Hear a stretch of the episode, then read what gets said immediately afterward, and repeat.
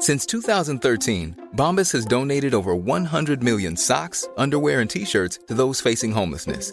If we counted those on air, this ad would last over 1,157 days. But if we counted the time it takes to make a donation possible, it would take just a few clicks. Because every time you make a purchase, Bombas donates an item to someone who needs it. Go to bombas.com slash ACAST and use code ACAST for 20% off your first purchase. That's bombas.com slash ACAST, code ACAST.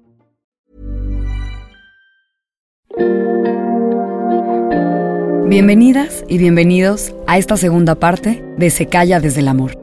En el episodio anterior contamos la historia de Laura, cuyo esposo partió hacia el norte hace más de un año.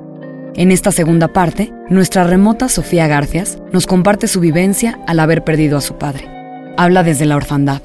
Conversamos con Ángela Palacios, actriz, directora y escritora, quien perdió a su madre, y nos relata la historia desde su no despedida.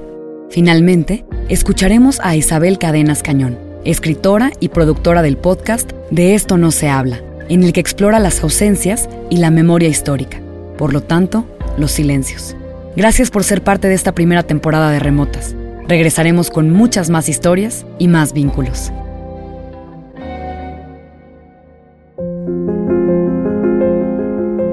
Perdí a mi papá hace ocho años. Después, perdí a mi padrastro un par de años después. A la distancia, entiendo que los dos desenlaces tenían que ser así. Mi papá murió de un cáncer fulminante y mi padrastro cortó relaciones con mi madre siguiendo la lógica de su huracanada historia de amor. En un lapso de dos años, se fueron ambos.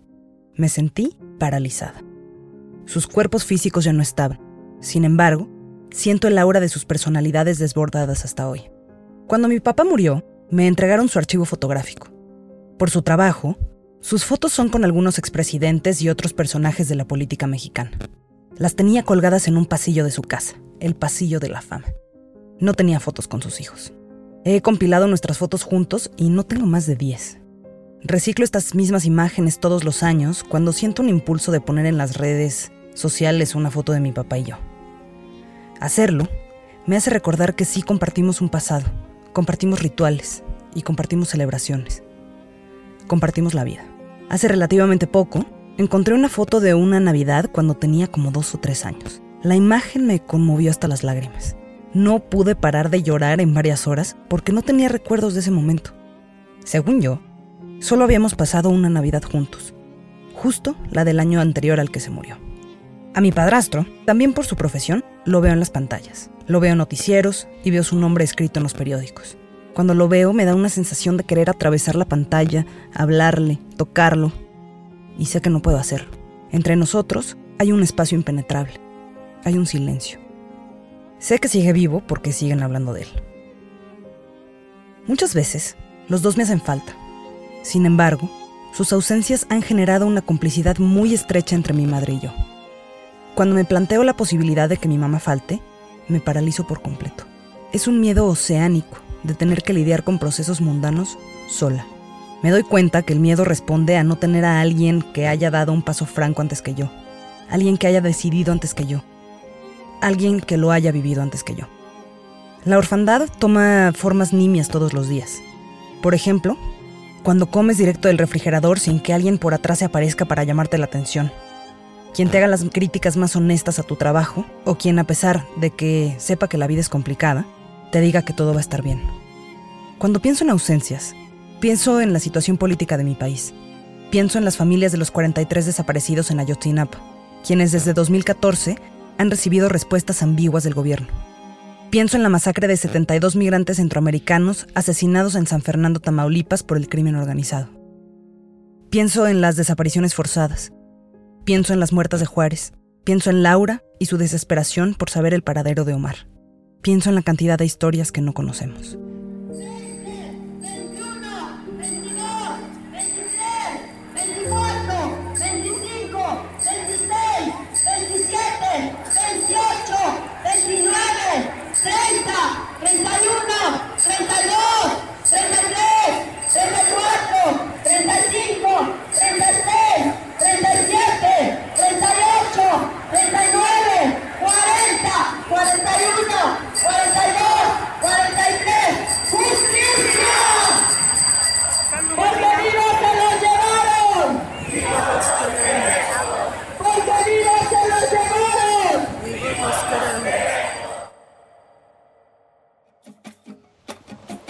Como un caracol. Llevo mi casa cuesta como un gorrión. Soy Ángela, Volando junto a su la hija de Luisa. como no La tenías como, como tu icono de belleza, de saber estar, de todo. O sea, tú querías ser tu madre. Ángela tenía 14 años cuando murió su madre. Nadie en su familia hablaba de esto, y por años se guardó en silencio una pregunta que la carcomía.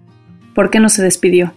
En el 2012, 13 años después de este evento, Ángela empezó a buscar respuestas e interpretaciones a esta pregunta, y comenzó a rodar el documental autobiográfico De eso no hablábamos, en el que entrevistó a sus tías, abuela y amigas. También viajó a Argentina, país natal de Luisa, su madre, donde conoció a Luis, quien fue su vecino durante la infancia y más de 40 años después la seguía recordando. me acuerdo de esta frase un montón porque dijo, eh, ¡ay, que lloro, le dijo, mm, yo haré que Argentina le reciba como su madre hubiese querido.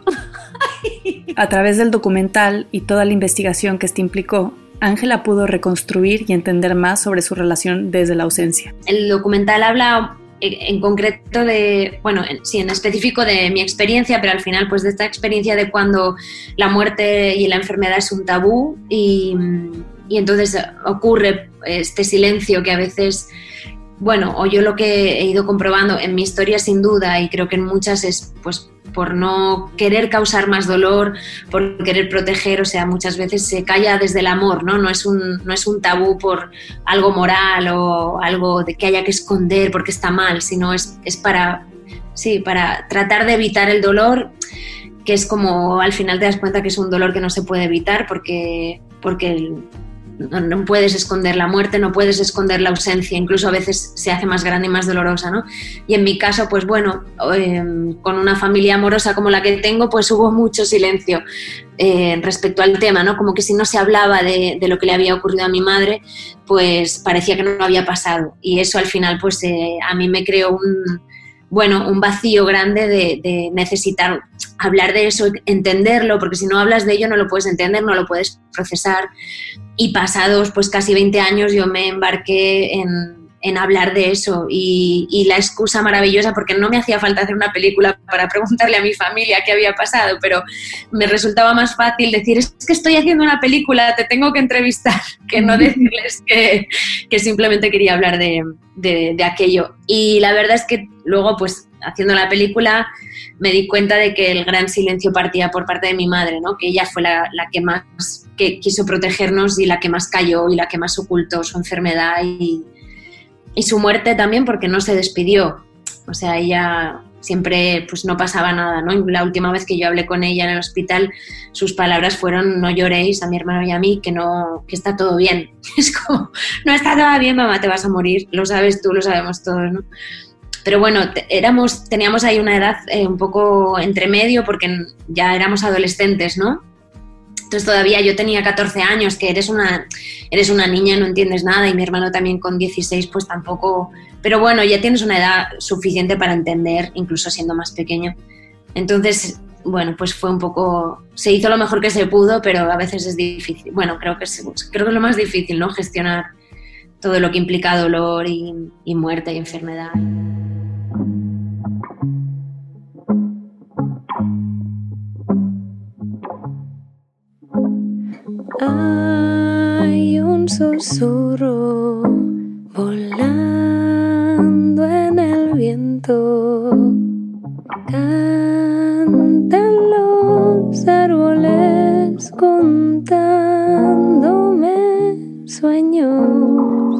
Perdemos a alguien a cierta edad, su figura parece encapsularse en ese momento para siempre.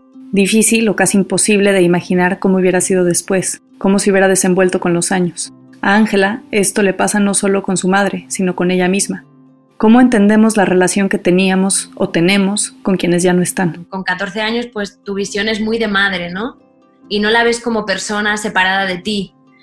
Entonces, pues preguntar cómo era, pues, pues de pronto dije, ah, pues era así mi madre, pues qué divertida, pues...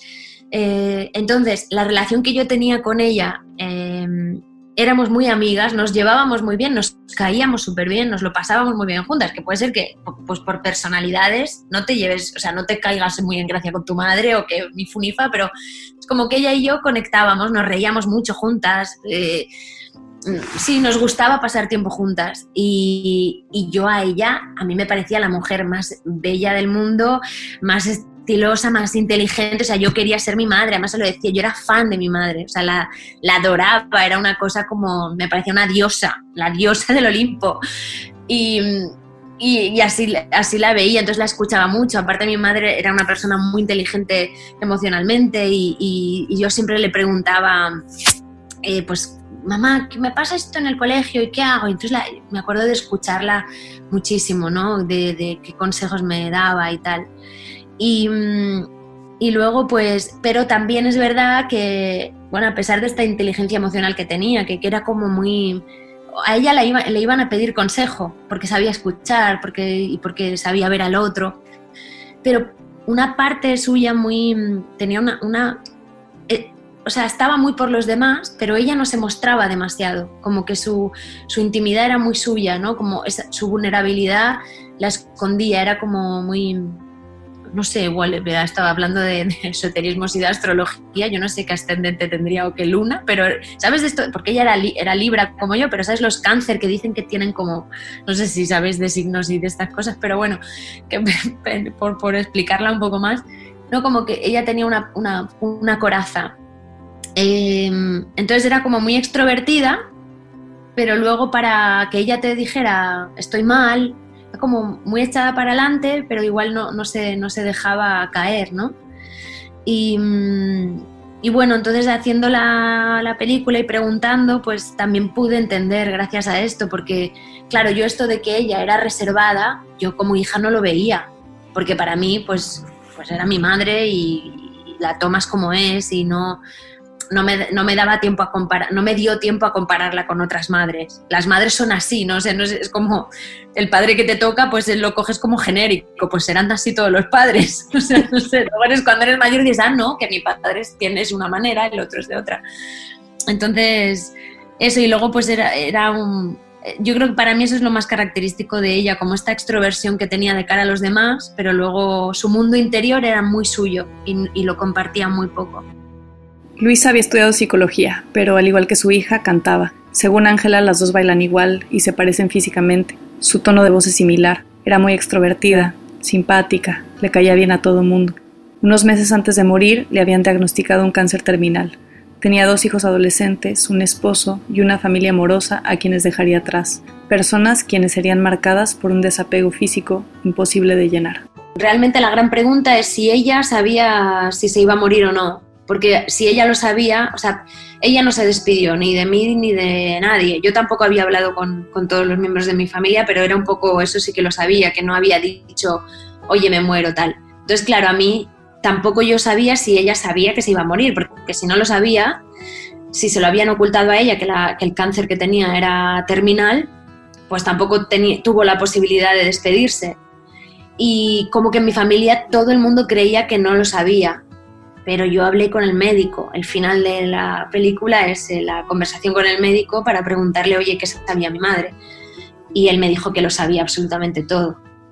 O sea, que fue ella la que no quiso, la que no solo me lo, no solo lo, lo, disfrazó para sus hijos, sino para toda su familia.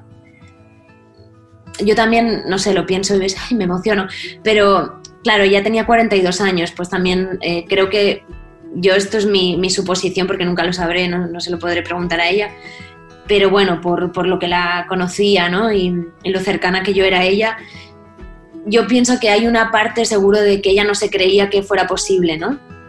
O sea, creo que tienes 42 años, eh, dos hijos y dices, me curaré. O sea, no puede ser. Yo creo que el realmente ser consciente de, hostia, me muero, o sea, de decir, de creértelo, es, es, tal el miedo que tenemos a morirnos, por muy trabajadas que estemos y muy espirituales que seamos, ¿no? Hay mucho, es, es el mayor miedo que hay, ¿no? Desaparecer. Entonces, primero creértelo y, y, después, ¿cómo le dices a tus hijos que los, que los dejas? o sea, entonces yo también, pues, a mí me sirvió un poco para, eh, para ponerme en su piel y y perdonarla, ¿no? Porque también es como que yo lo que tenía era mucho enfado, también un enfado que no me permitía, porque que también de eso hablo en la película, ¿no? Es muy difícil estar enfadada con, con, alguien que se ha muerto, que es una víctima al final, porque era muy joven, ¿no? Morirse tan joven es horrible. Entonces, claro, es un poco, la, la, película narra un poco el proceso terapéutico que yo hice, que mientras hacía la película estaba en terapia, porque yo me di cuenta que sola no podía, entonces yo me busqué una terapeuta maravillosa y, y con ella fui un poco desenmarañándolo todo, porque tenía un cacao, claro, eran muchos años de silencio, muchos años de, ocultar a mí misma lo, lo, que yo sentía.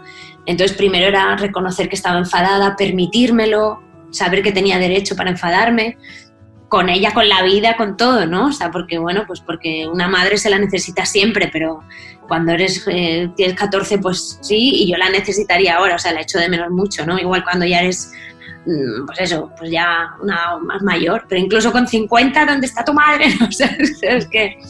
Entonces, primero eso y luego pues permitirme también pues el dolor y, vivir ese dolor, o sea... Y la peli cuenta eso, todo ese proceso que es, que es, que es muy largo y, y muy de muy de, bueno, de darse cuenta, para empezar, de dejarte sentir todas esas cosas que aparte tampoco apetece sentir. O sea, no apetece sentir el dolor ni nada, ¿no? O sea, la ausencia, em, la ausencia nunca se va. O sea, es imposible reemplazar em, a alguien, eh, porque cada persona es única, cada relación que tienes con, con alguien es única, entonces es irreemplazable. Por tanto, esa ausencia, lo que tienes que hacer es o yo por lo menos desde como yo lo vivo, es pues aprender a vivir con ello y cuando duela, pues que duela y lloras un ratito y, y ya está.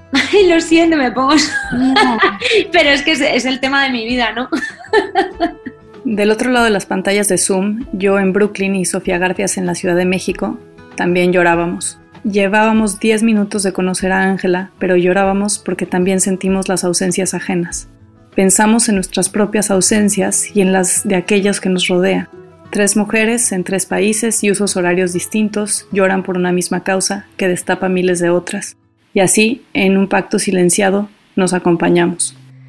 Que no dejarán de andar conmigo.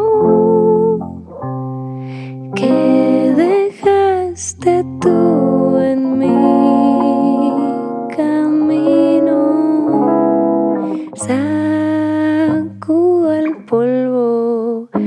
De viejos recuerdos.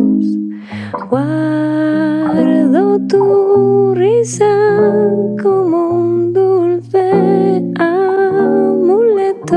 A veces me asusto, digo, como, joder, cómo duele, ¿no? Todavía. Pero, claro, cuando nació mi sobrino, por ejemplo, claro, los grandes momentos de felicidad en la vida también son los que más, eh, donde más te acuerdas de la gente que falta, ¿no? Entonces pienso, hostia, si yo tengo un día un hijo, me va... ¿Sabes? Eh, pero, pero es asumirlo, porque no hacerlo es mucho peor. O sea, yo, yo ahora estoy mucho más feliz, mucho más tranquila, o sea, pero sin duda que antes de, de hacer la película, de antes de hacer el proceso porque la energía que tú gastas para no sentir esto, para negar, para, es, es, mucho mayor y, te lleva una, te lleva, yo que sé, a la depresión o a ataques de ira, o sea, no sé, ¿no? Es mucho mejor, eh, oye, esto es lo que siento, mira, me ha tocado esto y ya está. Pues, eh, quiero decir, no hay vida que no haya, que no pasen cosas. Híjole, te entiendo tan bien. Y porque justo lo que dices, o sea, como que no es algo que se va.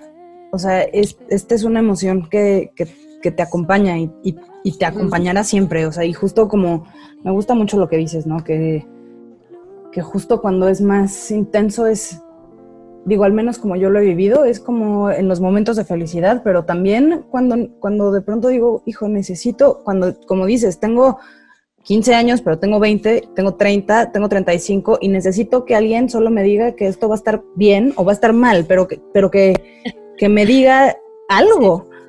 Y es un poco como pues tratar de encontrar respuestas dentro de uno mismo, ¿no? O sea, como de, bueno, ¿qué es lo que me hubiera dicho mi mamá o qué es lo que me hubiera dicho mi papá? O sea, y que al final es como esta especie de sabiduría que nos, transmitieron y que las respuestas las tenemos nosotros, ¿no? O sea, como eso. Y dime una cosa, ¿has, tenido, o sea, digamos, en este proceso, yo, yo también soy artista eh, y pues mucho de mi trabajo tiene que ver con, pues justo con duelos, con pérdidas, con dolores, con, etcétera. Este, pero me he preguntado muy a menudo qué pasaría si, si, fuera una mujer de fe. Y, y quiero preguntarte si eres una mujer de fe y si y, qué tanto esto es un factor que ha interferido, digamos, en tu proceso de duelo, o, si, si, es pues también más bien como un trabajo emocional, psicológico, este, y que, y que pues de alguna manera se libera a través de, las artes. Ya. Vaya preguntón. Em, yo la verdad es que, o sea, si, te refieres de fe con, la espiritualidad o con creer en Dios en concreto, pues bueno, de fe, ¿no? De todo eso. Em, bueno, yo, em, gracias al teatro, en la escuela en la que entré a estudiar, eh, empecé a meditar, porque allí la meditación es súper importante, es la base del trabajo, ¿no? Y entonces pues a través de la meditación y de aprender a estar presente y a conectar con eso, digamos que ahí se abrió eh, mi camino, o sea, mi camino espiritual más real, porque antes pues era un poco más, yo qué sé, pues te planteas, Dios existe, o yo qué hago aquí, o, lo que había vivido en el colegio, que yo iba a un colegio católico, pero así como de acercarme realmente a esa, a la fe o a, ese, ¿no? esa otra esfera que parece que está ahí, eh, fue a través de la, del teatro y de la meditación pura y dura. Entonces, para mí eso es clave en mi vida. Eh, a mí aprender a meditar o aprender lo que, lo que era estar presente, porque no, tiene que ser ¿no? meditación tal cual con la postura de fácil y tal. Puedes meditar cocinando, meditar hablando con una persona, o sea, no estar presente. yo creo que a través de eso a mí se me abre se abre ese espacio y, yo es que, claro, más allá de siento y, tienes dudas porque es algo que no lo... Es algo eso, que no que más allá de creerlo es algo que sientes, ¿no? Entonces, yo no, no sé, o sea, a mí es que a veces eh, yo siento que mi madre está conmigo y yo hablo con ella o, y, y, yo eso siento que, esa parte como mágica que no podemos explicar científicamente o em, que existe, pero mm, la vivo como en vez de una manera como esotérica, la vivo como de una manera muy, muy íntima, eh, muy sencilla, muy del día a día y muy de, de, de estar aquí. Entonces no sé, a mí me encantaría que después de morirnos eh, existiera algo y que yo volviera a abrazar a mi madre. O sea, mm, ojalá, ¿sabes? Si hay donde, hay que ir. Si, me dicen que tengo que rezar todos los días para que eso pase, yo voy una hora todos los días a rezar. Pero como no lo voy a saber, eso es a la, conclusión a la que he llegado, que no lo voy a saber, pues quiero vivir todo, toda esa conexión que al final es... Eh, o sea, yo no sé, siento que Dios es la, es esos momentos en los que tú sientes esa sientes que somos uno no sientes que no hay que, yo como yo dejo de existir y de pronto me conecto con algo mucho más allá pero me conecto a través de una persona o me no o por lo menos yo mi conexión con eso es, es a través de las relaciones Em, y por supuesto, también a través del arte, del teatro, cuando estoy en un escenario, también, ¿no? Si estás ahí enchufadísimo y de pronto parece que, ¿no? Es también como que tú desapareces y te conectas con algo súper bestia, ¿no? Entonces, esa es mi experiencia y yo la he vivido y para mí, o sea, nadie me puede decir que eso no existe, pero eh, ¿es Dios? Pues, pues le podría llamar Dios perfectamente pues sí, me conecto con Dios en el escenario y, con, y estando presente en mis relaciones y, a través, porque es amor, ¿no? Entonces, pues mi madre pues está ahí también, no sé, sí que, sí que es, eh, y, creo que también, o sea, no te diría, no sé decirte cuánto de eso ha influido en, en, mi, en, pasar mi duelo, pero sin duda em, lo necesitaba. O sea, ahora pues mira, me doy cuenta, gracias a tu pregunta, ¿no? Que creo que, em, que, creo, que lo, creo que es algo que lo necesita cualquier ser humano en realidad. A veces, sin embargo, la pérdida también nos ayuda a entendernos desde otro lugar, hacernos notar que el tiempo no es lineal, sino un diálogo entre momentos, personas y espacios. Y me da mucha pena también que lo viviera sola, claro, porque lo vivió, bueno, lo vivió con el médico, solo, porque ni siquiera quiso tener un psicólogo que la acompañara. O sea, solo lo sabían el médico y ella. Entonces, tela, o sea.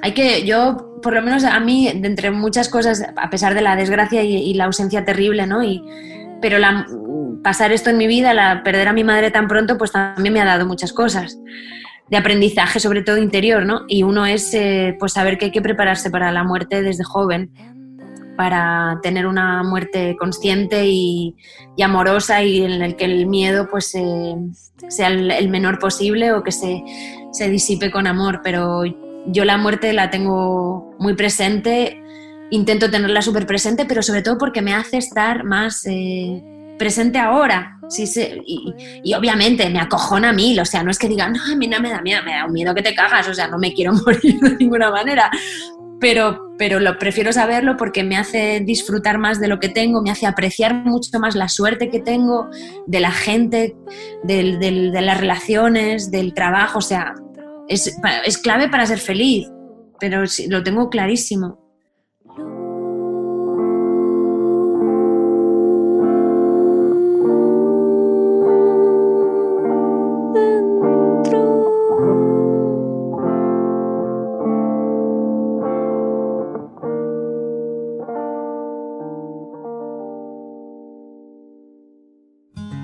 Las historias sobre ausencias muchas veces vienen acompañadas de silencios.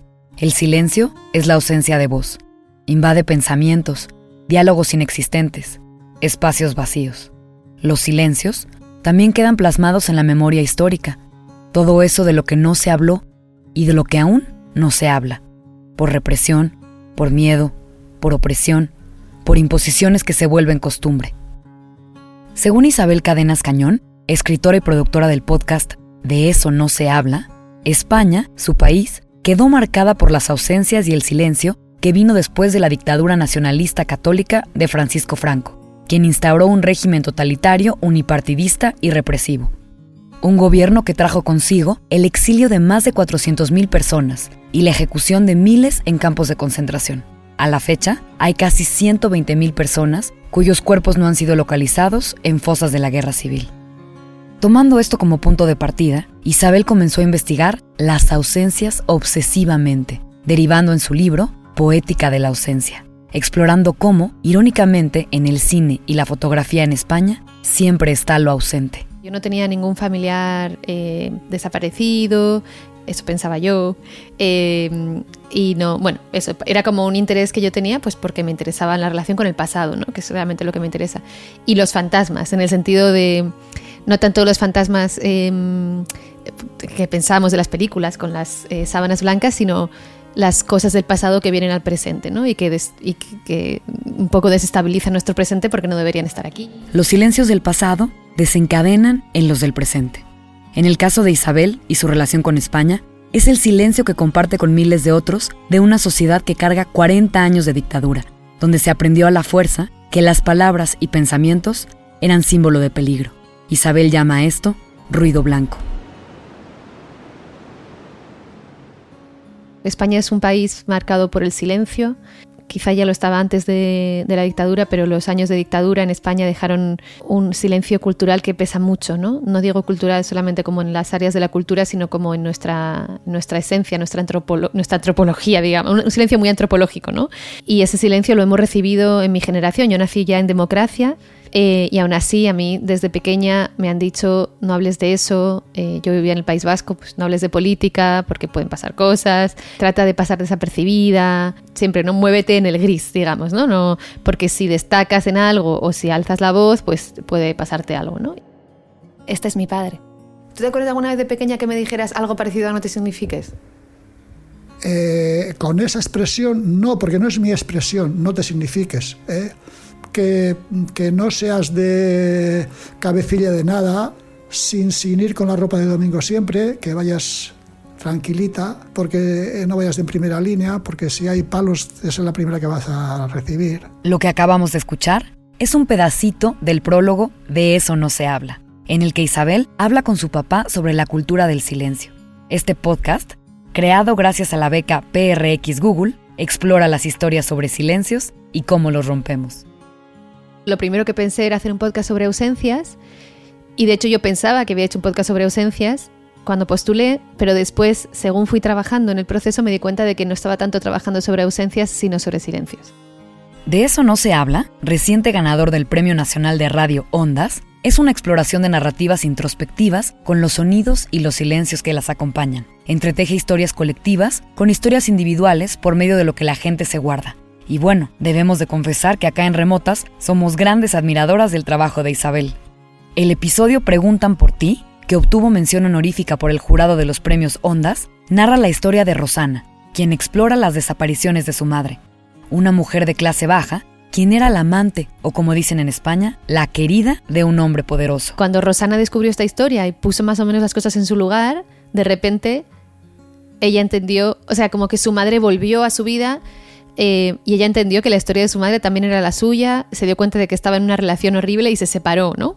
Entonces, para mí eso, no sé si lo llamaríamos un fantasma, pero claramente que en el momento en que tú pones las cosas en su lugar en tu vida, de repente te des cuenta de que te tienes que separar, es bastante impresionante, ¿no? Sería imposible entendernos sin entender lo que sucedió en nuestro pasado para situarnos en una circunstancia específica. Claro, algo del pasado que está en nuestro presente está distorsionando nuestro presente, no debería estar ahí, los tiempos están mezclados, ¿no? Entonces, eh, algo, hay algo raro. Yo siempre trabajo un poco de la misma manera, me interesa mucho la política, pero me interesa mucho cómo todo lo político se plasma en lo individual y lo, y lo pequeño. Entonces me gustaba mucho eh, pensar en eso, ¿no? Eso que decimos este podcast que une los puntos entre los silencios individuales y los silencios colectivos. De esta forma, juntando lo individual con lo colectivo, nos encontramos formando parte de una historia una que no necesariamente se cuenta desde una cronología. O sea, yo soy quien soy porque me han educado de una manera, porque, mi, bueno, porque mis padres me han educado de una manera, porque ellos han educado de una manera, soy quien soy porque mi país tiene el pasado que tiene, o sea, yo no... Bueno, yo soy muy benjaminiana, entonces siempre, siempre concibo el tiempo como algo no lineal, ¿no? Entonces no creo que el tiempo, que yo esté en un presente y que, y que no tenga relación con el pasado y, y, el, y el futuro, ¿no? Eh, lo del futuro me cuesta más verlo, pero, pero que el presente es parte de, o sea, que el pasado es parte de ahora, para mí no, no hay duda, ¿no? Hay un, siempre dicen que no sé en qué cultura Native American eh, dicen que cuando algo pasa en un lugar sigue pasando constantemente en ese lugar. Eh, y eso me encanta, ¿no? que eso, pues que algo que pasó aquí sigue, o sea, que aquí hay capas y capas y capas de, de cosas que sucedieron, ¿no? Eh, y eso me gusta muchísimo, sí. Durante años, Isabel estudió las ausencias desde un enfoque académico, los datos históricos, los eventos que dieron pie a esas pérdidas, a esos silencios. Ahora, por medio del sonido, los explora desde otro lugar, uno que la mira directamente y que dialoga con sus pensamientos. Tuve como una revelación en la, biblioteca aquí al lado em, de que estaba escribiendo sobre mí. Eh, mi madre se murió cuando yo tenía ocho años y, y bueno, a mí la palabra trauma me causa un poco de problema, pero claramente es algo que yo tengo ahí eh, que, me define, que todo lo que hago está relacionado con eso. Em, no, estoy orgullosa tampoco de que todo lo que hago esté relacionado con eso, pero claramente todo lo que hago está relacionado con eso, por lo menos en mi escritura y, en, mi, y en mi producción, bueno, en mi producción más personal, ¿no? Mía. Y, me di cuenta de que esa tesis estaba hablando sobre mí. De hecho, el, último capítulo y la coda del, libro hablan sobre eso, sobre cómo de repente me di cuenta de que, sí, de que al, estar observando las obras de mi tesis, esas obras me estaban observando a mí, diciendo como, Isabel, cariño, date cuenta, date cuenta. Entonces yo empecé a trabajar sobre la ausencia porque me parecía muy interesante teóricamente y me di cuenta de que estaba trabajando sobre la ausencia porque estaba trabajando sobre mi vida y sobre mis ausencias, ¿no? Así como España está invadida por un silencio, en los últimos años hemos visto que América Latina está invadida por un grito que recorre nuestro continente. En México, el grito suele caer en el vacío. está recibido por los sordos a manera de impunidad, de maltrato, de evasión descarada, sin respeto por la vida. Sin embargo, tanto el grito como la lucha continúan hasta que alguien los escuche.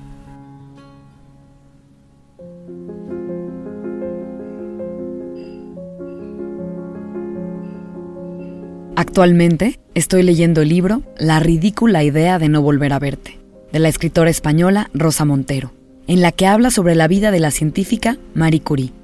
Cuando narra la trágica muerte de su esposo, dice, ¿no jugaste en la niñez a intentar imaginar la eternidad? La infinitud desplegándose delante de ti como una cinta azul mareante e interminable. Eso es lo primero que te golpea en un duelo, la incapacidad de pensarlo y admitirlo. Simplemente la idea no te cabe en la cabeza pero ¿cómo es posible que no esté? Esa persona que tanto espacio ocupaba en el mundo. ¿Dónde se ha metido? El cerebro no puede comprender que haya desaparecido para siempre. ¿Y qué demonios es siempre? Es un concepto inhumano. A veces tengo la idea ridícula de que todo esto es una ilusión y que vas a volver. ¿No tuve ayer, al oír cerrarse la puerta, la idea absurda de que eras tú? Que no se olviden los silencios, que se conviertan en voz, archivo y legado que se hable y se hable de las personas que ya no están en este plano hasta que regresen en formas de aprendizaje, en una sonrisa, un motor de cambio, o en libros, sonidos, películas, grandes obras maestras, acciones, una experiencia que no muera nunca, que trascienda y amplíe nuestros horizontes, nuestras visiones. Escucharon la segunda parte de Se calla desde el amor, el último episodio de esta temporada de Remotas. Gracias a Ángela Palacios por compartir su historia con nosotras. La pueden encontrar en redes como arroba-ángela-palacios. También muchas gracias a Isabel Cadenas Cañón por su conversación y apoyo. Pueden escuchar De eso no se habla en su plataforma de podcast favorita y seguirlas en arroba de eso no se habla podcast. No se arrepentirán. El guion es una colaboración entre Sofía Cerda Campero, Sofía Garcias y Begoñira Zaval. La producción y el diseño de sonido es de Daniel Díaz, el Mo.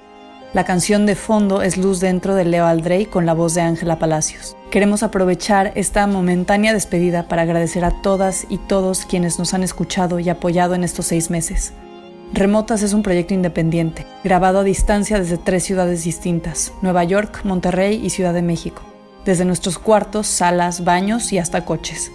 Jamás hubiéramos imaginado que tendríamos una comunidad de escuchas en más de 12 países que crece episodio con episodio. Estamos conmovidas, honradas y emocionadas con todo el apoyo que hemos recibido.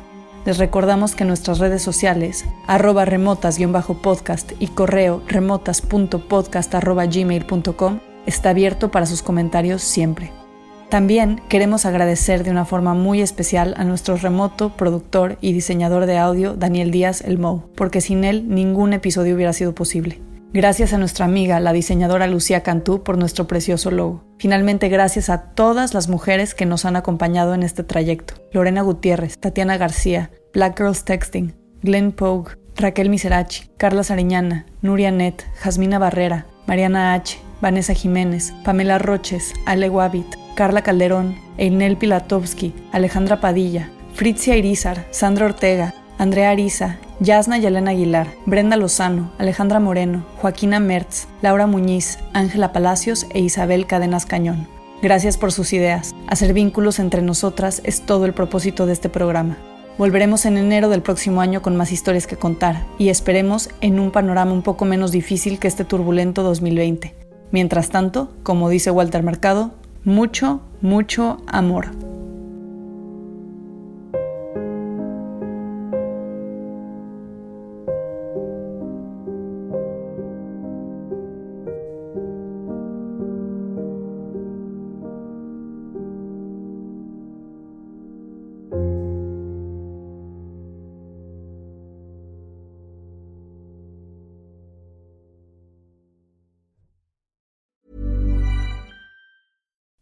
Would you like to look five years younger? In a clinical study, people that had volume added with Juvederm Voluma XC in the cheeks perceived themselves as looking five years younger at six months after treatment. Look younger, feel like you. Add volume for lift and contour in the cheeks with Juvederm Voluma XC. Reverse signs of aging by adding volume to smooth laugh lines with Juvederm Volure XC. For important safety information and to find a licensed specialist, visit juvederm.com. That's J U V E D E R M.com. Not for people with severe allergic reactions, allergies to lidocaine, or the proteins used in Juvederm. Common side effects include injection site redness, swelling, pain, tenderness, firmness, lumps, bumps, bruising, discoloration, or itching. There's a risk of unintentional injection into a blood vessel, which can cause vision abnormalities, blindness, stroke, temporary scabs, or scarring. Talk to a licensed specialist to find out if it's right for you.